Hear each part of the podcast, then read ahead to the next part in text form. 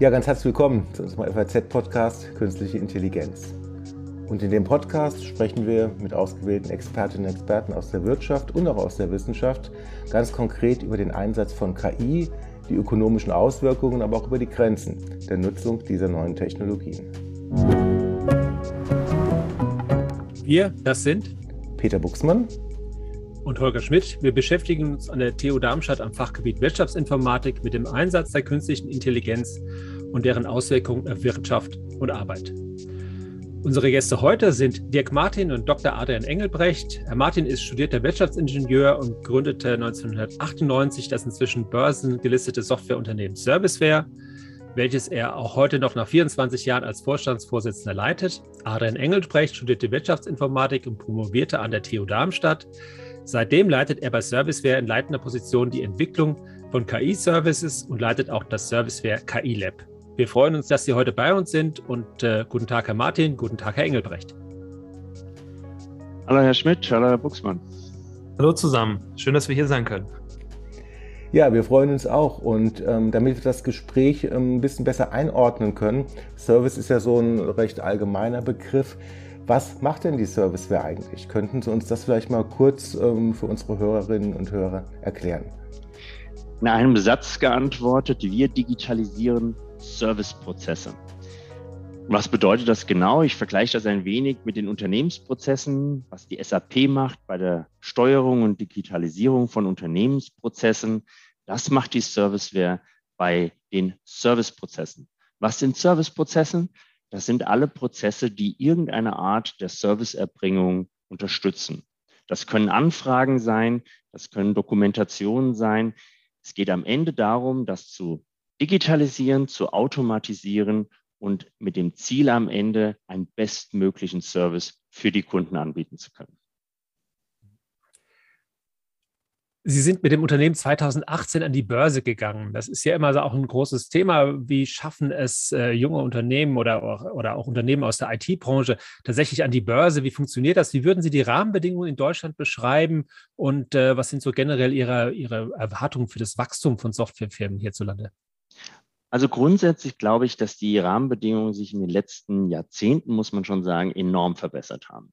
Ich denke da gerne zurück, als wir 1998 gegründet haben. Da galten wir noch als Existenzgründer. Das klingt schon im Wort etwas äh, schwierig und eher mitleidenswert, dass man hier eine Existenz gründet. Heute heißt das ganz einfach, man ist Startup-Gründer und das klingt schon wesentlich, äh, ich sage immer, wesentlich sexier als Existenzgründer. Und das zeigt ein wenig, was sich in diesen äh, 20 Jahren getan hat. Das heißt, im Vergleich zum Früher glaube ich, dass die Rahmenbedingungen für eine Startup-Gründung wesentlich besser geworden sind. Das fängt damit an, dass die Akzeptanz sehr hoch ist, dass man quasi damit etwas, man könnte auch sagen, in ist, dass man äh, durchaus etwas tut, was äh, sehr anerkannt ist, was ich glaube, was vor 20 Jahren etwas anders da war. Wie sieht es jetzt in der reinen Gründungsthematik aus? Ich glaube schon, dass wir, weil wir sehr Deutsche sind, noch sehr, sehr viele bürokratische Hürden haben die ein bisschen sich darin äußern, dass man sehr lange braucht, um eine Firma zu gründen. Sie haben verschiedene Gänge, Sie müssen ins Handelsregister, Sie müssen an die IHKs, um die Namensprüfung zu machen. Ich glaube, das geht in anderen Ländern alles schneller. Aber okay, das wird man dann äh, irgendwann geschafft haben und dann geht's los. Und dann glaube ich, dass schon eine sehr hohe Wertschätzung und Aufmerksamkeit für Startup-Gründer bei einer guten Idee da ist. Das heißt, man kriegt die Finanzierung heute, glaube ich, durchaus hin.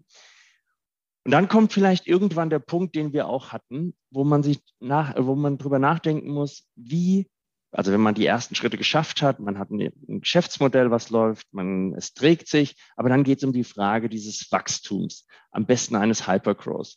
Und für Hypergrowth braucht man am Ende eine, natürlich das Geld, aber, und das ist vielleicht das größte, die größte Herausforderung in Deutschland, man braucht auch eine gute Marketing- und Sales-Story. Und da sind wir im Vergleich sicherlich zu unseren amerikanischen äh, Mitbewerbern äh, sicherlich nicht so gut aufgestellt. Das kann man vielleicht auch kulturell begründen, vielleicht aber auch in der Ausbildung äh, nachvollziehen, sodass ich glaube, dass die Rahmenbedingungen von den Behörden her nicht so gut sind, von der Zeit im Moment hervorragend getragen wird. Die finanzielle Unterstützung ist da. Und dann kommt man irgendwann zu dem Punkt, wo es ums größere und weitere Wachstum geht. Und wir haben uns da für den Börsengang entschieden, um uns einfach nochmal für externe Investoren zu öffnen, um diese weitere Expansion mehr oder weniger dann aus Eigenmitteln zu finanzieren. Ja, spannend. Kommen wir ähm, vielleicht mal zum Thema künstliche Intelligenz und betrachten wir das mal ein Stück weit aus Anbieterperspektive, also aus der mhm. Sicht ähm, der, der Softwareanbieter. Was ist denn Ihre Einschätzung? Wie weit sind denn die Unternehmen da heute? Also die, die Softwarehersteller, wir hatten SAP hier zu Gast, äh, beispielsweise in unserem Podcast. Was spielt sich da denn ab heutzutage? Also ich glaube, am Ende hat jeder Softwareanbieter Daten. Und die Daten sind ja letztendlich das Benzin für KI und Machine Learning. Das heißt also, jeder Softwareanbieter muss sich damit auseinander oder sollte sich damit auseinandersetzen, weil er diese Daten hat, sodass ich glaube, dass es auch jeder tut. Die Frage ist halt am Ende, wie kann man diese Investition und diese, diese, diese Schritte, die man tun muss, um aus den Daten etwas rauszuholen über KI und Machine Learning. Wie kann man das kommerziell nutzbar machen und wie viel Investitionen bedeutet das? Und deshalb äh, denke ich, dass das im Moment von allen evaluiert wird. Die Frage ist, wie viel rein investiert wird, weil ohne Investition kann man aus den Daten auch keine Erkenntnisse ziehen.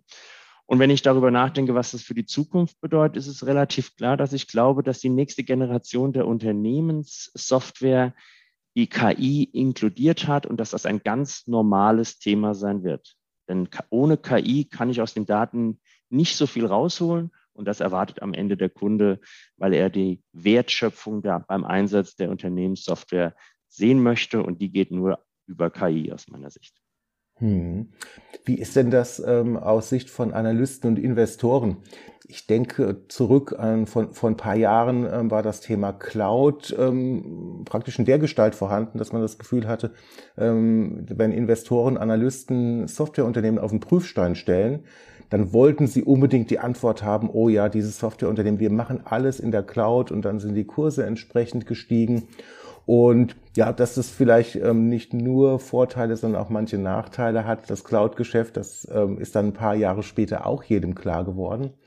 Wie ist denn das beim, beim, beim Thema künstliche Intelligenz, Herr Martin? Beobachten Sie da ähnliches, so einen Hype auch unter ähm, Analysten und Investoren? Also wenn man das mit dem Cloud-Hype vergleicht, ich glaube, das ist dann nicht vergleichbar, weil am Ende der Investor erwartet, dass man sich damit auseinandersetzt und die Daten, die man in der Software einfach generiert oder vorhanden hat, dann auch richtig nutzt. Und dazu gehört heute standardmäßig KI und Machine Learning. Und von der Seite her, ja, das wird gefragt. Es wird aber eher so als normal äh, hingenommen, dass man sich damit auseinandersetzt und da gewisse ähm, Lösungen auch am Markt anbietet dieser Hype wie mit Cloud, weil es da ja nur entweder oder geht. Hier ist es ja kein entweder oder, sondern hier ist es einfach ein Miteinander. Das gehört einfach dazu. Und ich glaube auch, dass sich da jeder äh, Software, gerade in der Unternehmenssoftware-Anbieter mit KI auseinandersetzt und dort gewisse Offerings hat. Mhm. Wenn wir jetzt mal konkret auf die Anwenderseite schauen, was können denn die Anwender mit der künstlichen Intelligenz konkret machen? Frage an, an Adrian jetzt. Ähm, wo denn, sind denn im Service die Einsatzgebiete, die heute gut funktionieren, die ähm, ja, sag ich mal, auch jetzt nicht äh, jahrelanges Datenaufbereiten voraussetzen, sondern möglichst dann die, die Quick Wins sozusagen, die viele Unternehmen ja heutzutage suchen. Wo liegen die Quick Wins des, der KI im Service? Glaube, am, am besten lassen sich die Use Cases verstehen, wenn wir uns anschauen, für welche Personen wir welche Probleme lösen. Vielleicht schauen wir mal auf, auf drei Personen. Einmal können wir uns angucken, was der, was der Nutzer macht, der so einen typischen Kundenservice in Anspruch nimmt. Also sagen wir mal bei einer Bank oder bei einer Versicherung und er fragt zum Beispiel, braucht eine Auskunft, was gibt es denn für Gebühren für Auslandsüberweisung? Und traditionell würde dieser Nutzer jetzt eine Serviceanfrage an die Serviceorganisation schicken, vielleicht per E-Mail oder mit Hilfe des Kontaktformulars auf einer Webseite. Und dann würde es wahrscheinlich eine ganze Weile dauern, bis jemand im Service Center die Anfrage beantwortet hat. Und wenn es schlecht läuft, dann stimmt die Antwort vielleicht nicht, weil es vielleicht nicht, um, nicht ums EU-Ausland ging, sondern ähm, EU-intern. Und entsprechend kann es sein, dass ich dann weitere Interaktionen benötige. Was wir mit Machine Learning jetzt hier tun, ist die Anfrage ähm, des Nutzers automatisiert zu analysieren mit ähm, Techniken des Natural Language Processings und automatisiert passende Antworten vorzuschlagen, sodass der Nutzer auf der einen Seite nicht mehr auf Antworten warten muss und der Mitarbeiter, der sich jetzt mit dieser relativ standardisierten Anfrage hätte beschäftigen müssen, um andere Dinge kümmern kann. Und je besser das Ganze in, den, in die User Journey, also die, die Erfahrung des Nutzers eingebettet ist, umso mehr macht das dann Spaß, wenn man sich beispielsweise vorstellt, dass in einem Kontaktformular schon während des Eintippens analysiert wird, welche Antworten potenziell mir weiterhelfen würden, dann kann ich, kann ich potenziell sogar eine, eine Frage beantwortet bekommen haben, bevor ich sie richtig zu Ende formuliert habe. Und am Ende ähm, funktioniert das auf Basis bestehender Frage-Antworten-Kombinationen, aus denen eben Modelle auch wiederum Ableitungen treffen können für neue eingehende Serviceanfragen. Eine zweite Gruppe von, von Personen, die wir uns angucken könnten, wären die Mitarbeiter, die es dahinter im Service gibt. Also diejenigen, die alle anderen Ein Anfragen noch bearbeiten müssen, die am Ende im Service Center landen. Und eine typische Aufgabe, die dabei erledigt werden muss, ist das, das Kategorisieren, also das Zuordnen einer Anfrage zu einem Team. Wer muss sich am Ende um, um ein bestimmtes Thema kümmern? Und heute sitzt in der Regel dort noch ein Mensch, der entweder sehr einfache Fragen direkt selbst beantwortet oder die Entscheidung trifft, wir brauchen Expertenteam X dafür. Und was wir hier mit KI machen können, ist diese Kategorisierungsaufgabe zu automatisieren und aus bestehenden Zuordnungen von Fragen und Teams wiederum Muster abzuleiten, die dann dabei helfen, für eine neue eingehende Anfrage einen passenden Vorschlag zu machen, wo diese Frage hingeroutet werden muss, also wer diese Frage beantworten muss. Wenn man sich jetzt vorstellt, dass so ein Service Center mehrere tausend Anfragen pro Tag bekommt, dann kann man jetzt anfangen zu rechnen. Potenziell brauche ich vielleicht zwei, drei Minuten, um so eine Anfrage zu screenen. Dann kann ich mir überlegen, wie viel kostet mich diese zwei, drei Minuten ähm, Bearbeitungszeit und so komme ich relativ schnell auf, auf, einen, auf einen Business Case, also am Ende auf ein lohnendes Ergebnis. Und drittens könnte man vielleicht nochmal überlegen, jetzt haben wir zwei recht operative Tätigkeiten angeschaut, also zur Anfragebeantwortung, Bearbeitung beziehungsweise zum Anfragestellen. Es gibt ja auch Mitarbeiter, die hintendran vielleicht dafür verantwortlich sind, den Servicebedarf zu planen. Und hier könnte man jetzt überlegen, wenn ich den Servicebedarf planen muss, muss ich jetzt wahrscheinlich eine Prognose machen, wie viele Serviceanfragen werde ich denn in drei Monaten in meinem Service Center sehen. Das könnte ich traditionell eine ganz klassische Planung aufstellen und mir überlegen, was gibt es für Einflussfaktoren auf meine eingehenden Serviceanfragen. Wie, was ist das für, für, vom Wochentag abhängig oder ähm, gibt es bestimmte Produkte, die in Zukunft mehr Interesse wecken werden als heute? Und das kann ich jetzt modellieren, ganz manuell und das ist in der Regel zeitaufwendig und die Komplexität die ich dabei handeln kann, ist, ist begrenzt. Und auch hier, das ist der dritte Fall, können wir mit Machine Learning automatisiert planen. Das heißt, aus den historischen Daten Muster extrahieren, um eine Prognose zu treffen, wie sich das Serviceaufkommen in Zukunft verändern wird. Und das reduziert nicht nur den Aufwand für die Planung, sondern ermöglicht in der Regel auch, dass wir mehr Variablen berücksichtigen können, weil einfach die Komplexität nicht von einem Mensch über, überblickt werden muss. Und das Schöne ist, so ein Planungswerkzeug, das kann ich jetzt nicht nur im engeren Sinne für Servicebedarfe verwenden, sondern auch generell für andere Planungsprobleme wie eine Umsatzplanung oder eine Kostenplanung. Das Thema Prognose ist ja sehr spannend. Äh, was kann KI denn da leisten? Kann sie denn zum Beispiel eine, die Nachfrage, die aus dem Markt kommt, äh, äh, prognostizieren? Wie kann KI mir tatsächlich als Unternehmer helfen, sag ich mal, in die nächsten drei Monate oder sechs Monate zu blicken? Wie gut sind die Prognosen, die da kommen? Mhm. Ja, das ist in, in jedem Fall ein Bereich, wo wir mehr und mehr Einsatz von Machine Learning sehen. Am Ende für mich immer besonders dann interessant, wenn es viele Einflussfaktoren gibt, die, sage ich mal, in der manuellen Modellierung auch schwierig zu berücksichtigen sind. Also nehmen wir das Beispiel, wie wie werden zum Beispiel bei einem Energieversorger zukünftige Energieverbräuche aussehen? Ähm, es gibt so viele Einflussfaktoren, die am Ende bestimmen, wie viel Energie heute Menschen oder, oder Unternehmen verbrauchen, dass es schwierig ist, auf Basis einzelner vorheriger Beobachtungen eine Prognose zu treffen. Und wir helfen genau dabei, diese Faktoren mit zu berücksichtigen. Ich könnte beispielsweise das Wirtschaftswachstum mit berücksichtigen oder ich könnte beispielsweise ähm, sehr genau regional Prognosen machen, wo vorher heute jemand ähm, eine unheimliche Menge an Aufwand reinstecken muss, um dorthin zu kommen.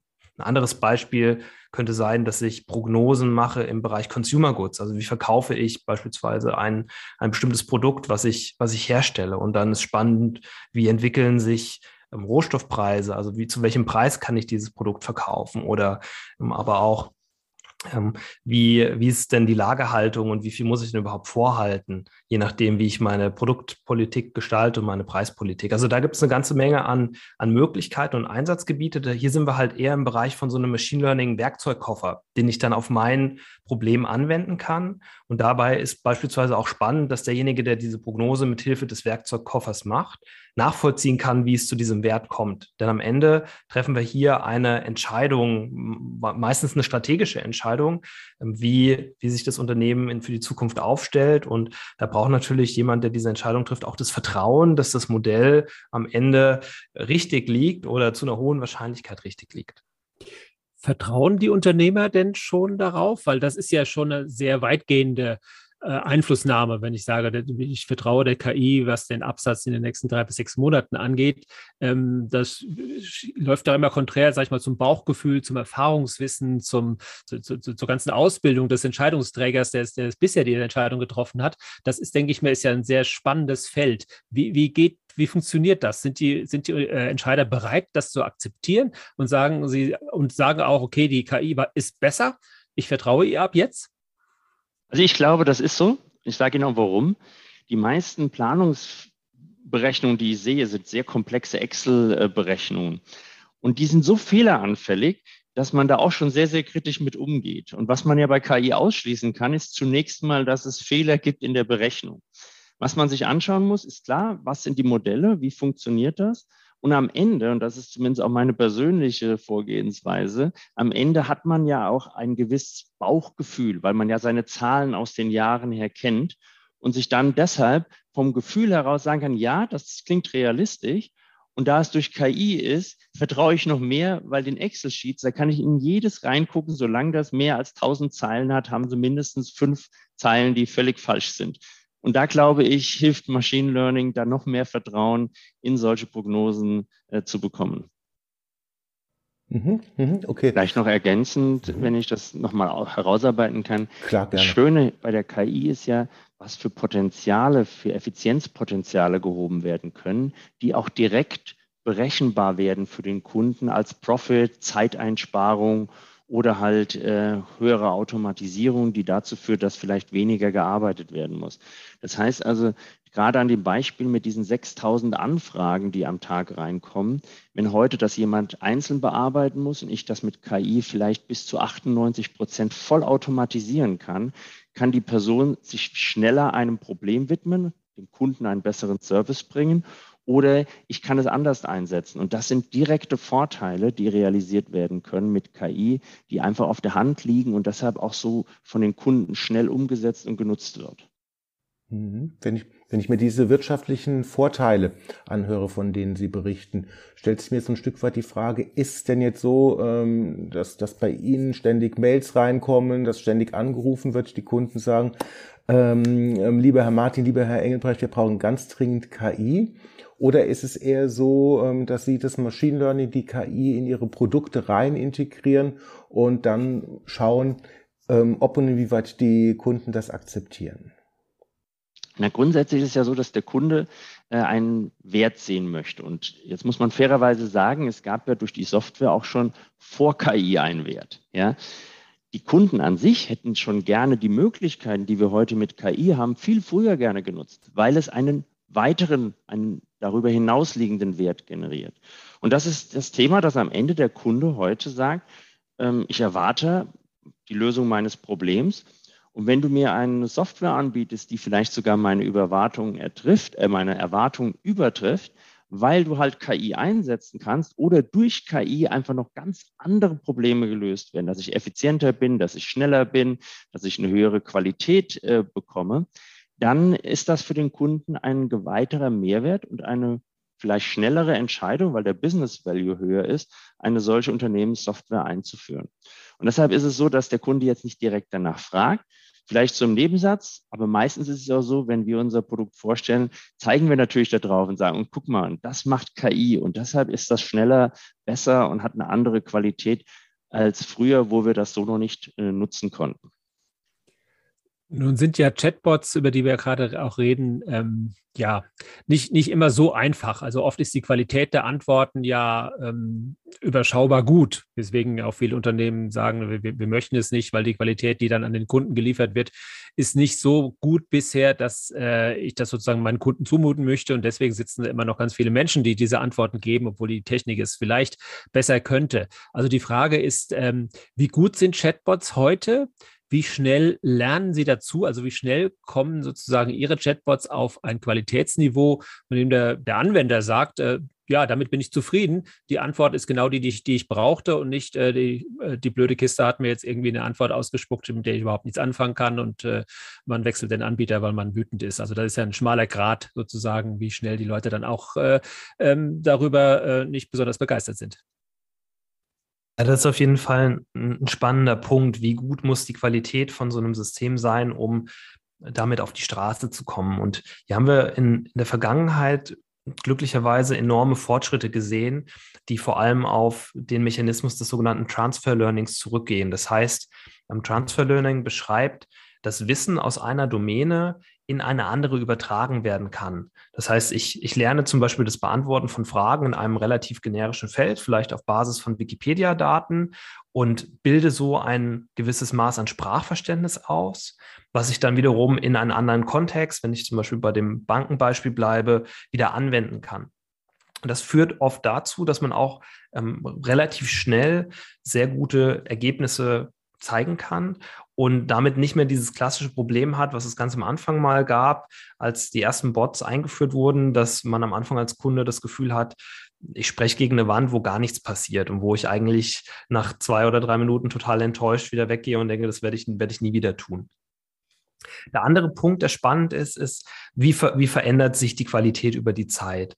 Und da ist die zentrale Frage, welche Daten können automatisiert zur Modellverbesserung verwendet werden.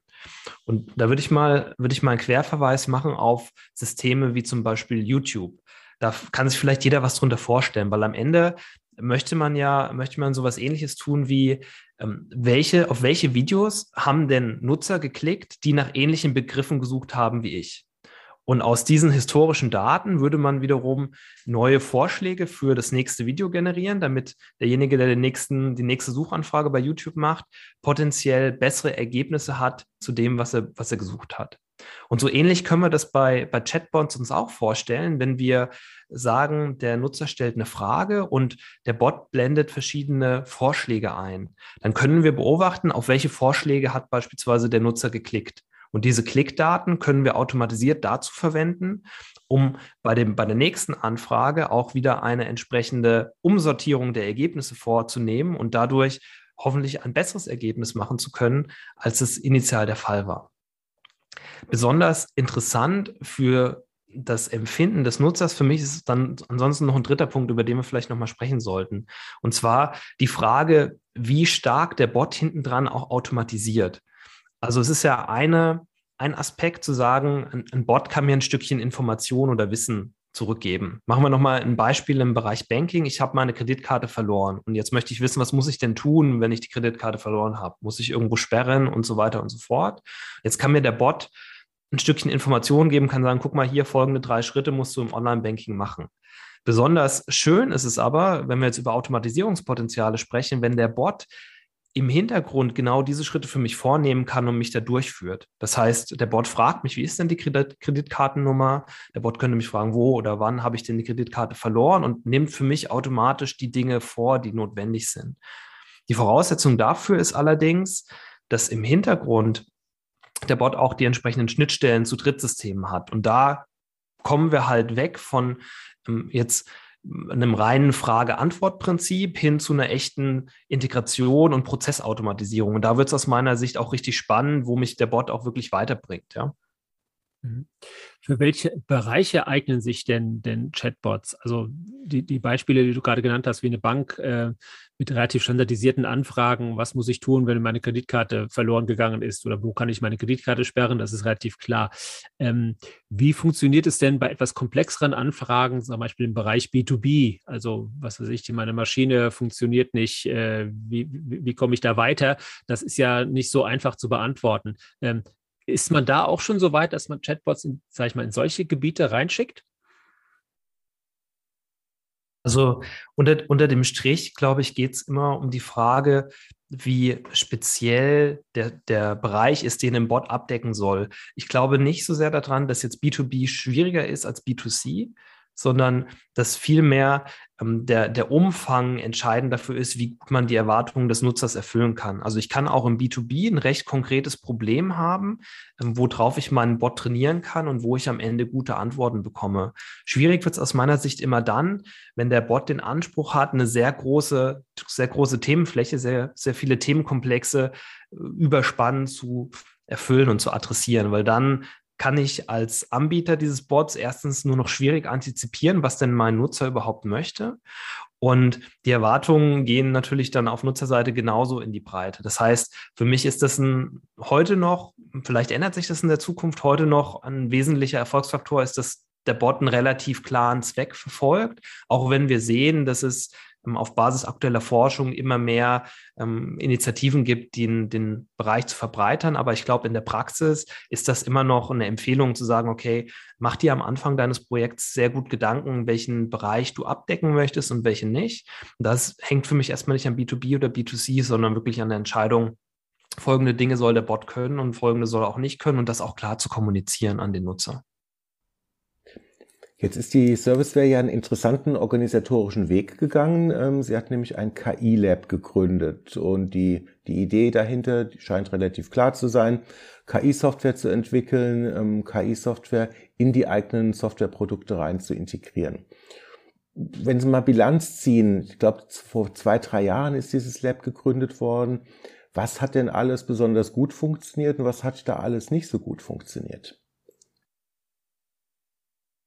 Vielleicht das Wichtigste vorweg, woran wir uns am Ende messen lassen wollen, ist, wie viele Probleme unserer Kunden wir gelöst haben. Also heißt, wenn wir Experimente machen, wie neue Machine Learning Modelle funktionieren können, dann versuchen wir das immer mit einem konkreten Kundenproblem im Kopf zu tun. Und um eine gute Lösung von einem Kundenproblem zu erreichen, vielleicht auch auf eine ganz neue Art oder eine, aus einer ganz neuen Perspektive, braucht es, braucht es den Fokus und die, die Zeit und die Energie, ähm, genau sich mit dieser einen Sache beschäftigen zu können. Und das ist der entscheidende Vorteil, den ich den ich in diesem organisatorischen Setup sehe, also dieses zentrale Kompetenzzentrum aufzubauen, weil sich unsere Mitarbeiter am Ende auf die neuen Funktionalitäten konzentrieren können, auf Basis neuer Technologien und nicht irgendwo anders im Tagesgeschäft feststecken und Probleme lösen müssen, die vielleicht mit diesem, mit diesem Aspekt gar nichts zu tun haben. Ich glaube, das ist der entscheidende Punkt. Es gibt noch zwei andere Aspekte, die spannend sind. Vielleicht, vielleicht Zwischenfrage, also eher gut oder schlecht? Ich, also aus meiner Sicht funktioniert das gut am Ende, am Ende zwingt es auch die Leute, sich auf diese Lösung zu fokussieren. Also sie haben auch keine Chance jetzt mhm. durch drei Nebenprojekte vielleicht zu sagen, naja, ich habe aber hier, hier an der Stelle meine, meine Aktivitäten so und so vorgenommen und deshalb bin ich jetzt an der anderen Stelle nicht so vor, vorwärts gekommen, sondern wir, wir setzen uns dann ein sehr klares Ziel und messen dann auch gegen dieses Ziel. Und ich glaube, die Zielerreichung wird dadurch deutlich klarer, als wenn man jetzt drei oder vier Ziele parallel hat. Nee, hört sich ja gut an, aber dennoch nochmal eine Rückfrage. Was hat denn auch nicht funktioniert? Das kann ja für Hörerinnen und Hörer auch von Interesse sein, wenn sie selbst ähm, darüber nachdenken, sowas zu machen unter dem Strich ist immer die, die, sind die Abhängigkeiten spannend zu den Rest der Organisation. Also man entkoppelt dann in einer, in einer gewissen Maße eine Entwicklungstätigkeit von dem Rest der Entwicklungsorganisation und das hat Vorteile. Man kann beispielsweise auch technologisch eine Entkopplung erreichen, indem man sagt, ich brauche nicht die gleiche Technologie einzusetzen, wie das in bestehenden Softwaremodulen der Fall ist. Ähm, aber trotzdem gibt es Dinge, die wir, die wir dann wieder zurückführen müssen. Also unser Ziel ist immer, neue Funktionalitäten auch in bestehende Softwaremodule zu integrieren, damit Bestandskunden davon profitieren können. Das bedeutet aber, man muss sich abstimmen mit den jeweiligen Teams, die diese Bestandsmodule bauen, die ihre eigenen Roadmaps haben, die im Zweifel auch hm, vielleicht technologisch auch noch auf anderen, auf anderen Ebenen unterwegs sind. Und dieser Abstimmungsprozess und dieses Management der Abhängigkeiten ist, ist was, was sowohl technologisch spannend ist, wo man sich überlegen muss, wie kann ich von der Architektur die Basis so aufbauen, dass man möglichst wenig Ärger damit hat. Aber es ist natürlich auch in der Organisation eine Herausforderung, die anzugehen ist. Also ich glaube, da haben wir einiges gelernt, was gut funktioniert und was nicht so gut funktioniert und wie man auch Architekturen gestalten sollte. Um das ist vielleicht das noch, noch ja. etwas strategisch zu ergänzen, weil ähm, aus meiner Sicht hat es ja wesentlich besser funktioniert, als wir uns das jemals hätten vorstellen können. Und wenn ich das im Nachgang so äh, Revue passieren lasse, warum war das so? Das eine, was voll aufgegangen ist, was ich mir hätte so nie vorstellen können, ist, dass man ein paralleles Team zu einer Software, die im Einsatz ist, aufgebaut hat und die ganz parallel additiv arbeiten konnten und am Ende nur die Daten aus den Systemen gebraucht hat, um erste Ergebnisse zu schaffen. Und das völlig ohne jegliche Denkeinschränkungen, ähm, also wirklich um Greenfield es zu tun. Das hat wesentlich besser geklappt. Die zweite Sache, das hat man auch nicht vergessen, ist ja der Standort. Wir haben ja ganz bewusst gesagt, ein Standort in der Nähe der Universität, die halt auch genau diese Rollen, die wir brauchen, um ein KI-Lab aufzubauen, auch hergeben. Ganz wichtiger Punkt. Und dann das Thema, das darf man auch nicht vergessen, wenn Sie eine bestehende Software haben, haben Sie ja jetzt nicht die Software im Greenfield Approach aufgebaut, sondern Sie haben Altlasten. Und diese Altlasten waren alle weg ja, für das Team. Und von der Seite, es hat aus unserer Sicht wesentlich besser geklappt, als wir uns das damals vorgestellt haben. Die Frage, die ja ganz viele Unternehmen, die sich mit KI beschäftigen oder erstmals beschäftigen haben, ist, wo kriegen wir die Leute her? Weil das ist ja ein leergefegter Arbeitsmarkt. Wir machen ja immer an der TU Darmstadt den KI-Jobmonitor und sehen sehr deutlich, dass nach der, der Corona-Delle, wo es dann mal ein bisschen runterging, es jetzt wieder sprunghaft hochgeht. Data Scientists, Experten für Machine Learning werden gesucht. Und äh, ja, man muss ja, muss ja sagen, die, der Arbeitsmarkt wird sie nicht hergeben. Wenn man bedenkt, dass heute erst 10 Prozent der Unternehmen in Deutschland KI ernsthaft einsetzen, diese Zahlen in den nächsten Jahren sicherlich steigen werden. Und dann fragt man sich schon, wie ähm, deckt man diesen Bedarf? Und äh, die Frage an euch, wie habt ihr das gemacht? Also wo kriegt ihr die Leute her? und ähm, wie sehr ist es notwendig, dass Unternehmen anfangen müssen, die selber auszubilden, weil eigentlich äh, die Universitäten gar nicht so viel, so viel ähm, Leute haben, die dort, die dort sozusagen mit einem guten Ergebnis abgehen, um den Bedarf am Arbeitsmarkt zu decken. Ich glaube, um den, um den Aspekt kommen wir nicht drum herum. Also wir, wir, wir werden auch in Zukunft, das tun wir auch heute schon, in Ausbildung investieren. Das beginnt relativ früh bei Werkstudenten, die uns begleiten und ähm, die bei uns erste Erfahrungen mitsammeln, auch Ideen mit reinbringen und wo wir versuchen, möglichst früh auch Leute zu begeistern für unsere Themen und am Ende mit an Bord zu holen. Also das, das wird so weitergehen und wird vielleicht sogar noch wichtiger werden. Ich, ich persönlich sehe auch nicht, dass der Markt sich in irgendeiner Weise entspannt, sondern eher, dass die Nachfrage noch, noch stärker ansteigt und dass es es noch schwieriger macht für bestehende Unternehmen, ähm, gerade für die Unternehmen, die jetzt vielleicht nicht auf einer Bekanntheitsstufe sind, wie es manche große Konzerne sind. Ja. Auf der anderen Seite haben wir an manchen Ecken gute Erfahrungen gemacht, ähm, auch intern Mitarbeiter ähm, für das Thema zu begeistern. Also insbesondere bezieht sich das so auf den Bereich Product Management. Dort haben wir vielfach Kollegen mit ins Team und Boot holen können, die im Prinzip unsere Kunden schon kennen, die mit ihnen auch schon zusammengearbeitet haben und die dann hier in Darmstadt als Teil unseres KI-Kompetenzzentrums diese Kundenprobleme repräsentieren und dafür am Ende äh, im Prinzip Owner dieses Problems sind und sehr gut aus dem alltäglichen Geschäft berichten können. Also das sind Dinge, die hätten wir von außen gar nicht so reinbekommen und wo wir quasi auch intern wieder Know-how transferieren. Ansonsten würde ich vielleicht nochmal auf eine Besonderheit auch eingehen wollen, die, die bei uns als, als Serviceware einfach ein bisschen anders ist als vielleicht bei dem einen oder anderen Unternehmen, was Machine Learning einsetzt. Wir sind halt am Ende des Tages ein Softwareanbieter, der immer den Anspruch hat, eine Machine Learning-Lösung zu bauen, die für eine Vielzahl an Kunden einsetzbar ist. Das bedeutet auf der einen Seite, dass die Lösungen ähm, skalierbar sein müssen. Das heißt, wenn morgen zehn weitere Kunden kommen, die das nutzen müssen oder möchten, ähm, müssen wir das so liefern können. Und auf der anderen Seite sind wir in der Regel eine Abstraktionsebene höher als eine einzelne Instanz, also ein einziges Vorkommen des Problems lösen zu müssen. Ich mache mal ein blödes blödes Beispiel. Wenn ich jetzt eine Bank bin, dann kann ich mir ja für meinen eigenen Kundenservice eine Lösung überlegen. Dann trainiere ich einmal Modelle und gucke einmal, dass es, dass es funktioniert für mich. Wir als Anbieter für, für Software müssen ja potenziell für 10 oder 20 Banken eine Lösung haben, die funktioniert und die dann auch zu einem gewissen Grad abstrahiert. Und das führt in der Regel dazu, dass wir gerade was, was so das Engineering unter den Modellen ähm, angeht, eigentlich mehr Software-Engineering-Know-how brauchen, als das bei vielen anderen Ecken der Fall ist. Also heißt, auch unsere Data Scientists oder wir sprechen eigentlich eher vom Machine Learning Engineer, ähm, brauchen ein sehr stabiles Fundament, was Software Engineering angeht. Und das ist dann eine Kombination, die aus meiner Sicht fast noch ein bisschen schwieriger zu bekommen ist. Dann sprechen wir nämlich nicht nur von Leuten, die das reine Modelltraining und die Evaluation verstehen, sondern die auch entsprechende Basics im Software Engineering mit Softwarearchitektur und ähm, beispielsweise testgetriebener Entwicklung ähm, gut beherrschen. Und das ist dann ein spannender, spannender Mix, der der wenig zu finden ist. Spannend, dann vielleicht ähm, lass uns doch mal am abschließend noch mal einen Blick in die Zukunft werfen. Aus Sicht eines Softwareanbieters, wie wird denn die, die Softwareindustrie der Zukunft aussehen? Wo wird sich das denn, denn alles hinentwickeln? Wenn, und insbesondere natürlich dann, wenn wir das Thema KI mit ähm, in die Antwort einbeziehen. Ja, also ich glaube, die nächste Generation von insbesondere Unternehmenssoftware wird einen Kernbestandteil von Machine Learning und KI standardmäßig enthalten. Das ist so sicher wie das wie das Arm in der Kirche oder so sicher, dass äh, wir bei der Software immer Daten brauchen. Und sobald wir Daten haben und vor allen Dingen in großen Mengen Daten haben, können wir durch die Hilfe von äh, KI oder Machine Learning viel mehr Erkenntnisse raussaugen, als das heute vielleicht der Fall ist, wenn ich das nicht einsetze. Und deshalb ist das für mich ähm, die, der Standard der zukünftigen äh, Unternehmenssoftware-Generation. Und darin ändern sich natürlich auch ein wenig die Modelle.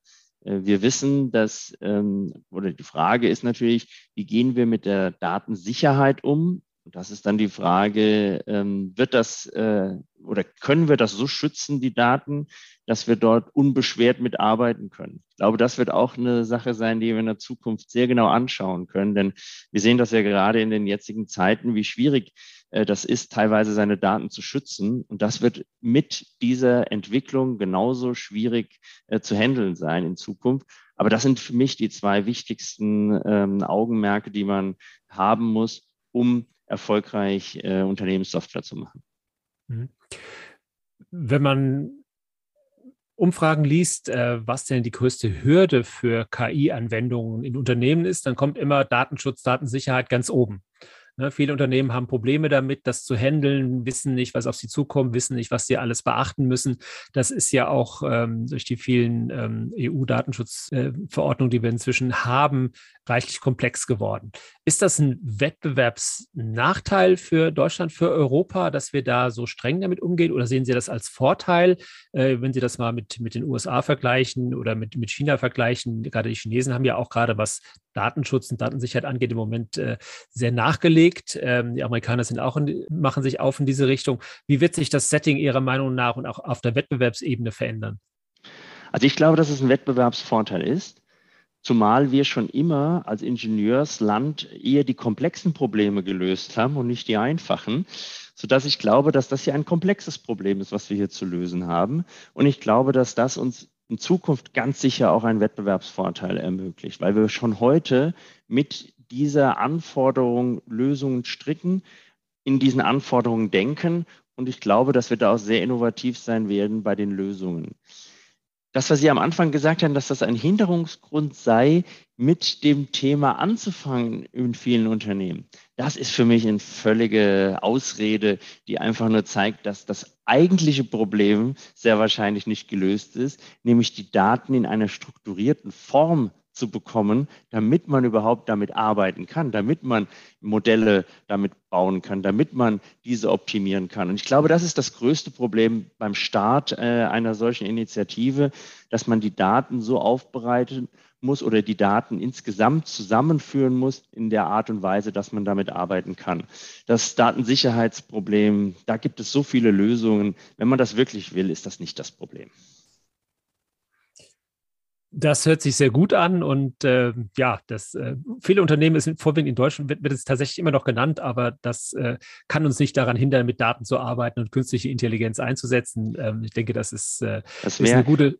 Um das mal zu vergleichen, das wäre so ungefähr, als wenn ich sagen würde, als Autobauer, äh, die Gefahr, dass Sie jemanden umfahren, einen Unfall bauen, ist so groß, deshalb lasse ich das Auto gar nicht losfahren. Ja, also das ist, da, da sagen wir, das ist absurd, ja. Und ähnlich sehe ich das äh, bei dieser Datenfrage. Ähm, ja, das äh, wollen wir hoffen, dass das keinen Hinderungsgrund mehr darstellt und dass es, dass die Unternehmen da ein bisschen sich ein bisschen mit mehr Engagement reinwerfen, weil wir, glaube ich, an diesem Punkt durchaus noch ein riesiges Potenzial haben, gerade für die deutsche Industrie, das Thema KI äh, gewinnbringend für uns einzusetzen. Dirk Martin, Adrian Engelbrecht, herzlichen Dank, dass äh, ihr euch heute die Zeit genommen habt für dieses Gespräch. Peter Buchsmann und ich, wir melden uns Anfang Juni wieder mit einem neuen spannenden Thema rund um die künstliche Intelligenz. Vielen Dank und bis dahin.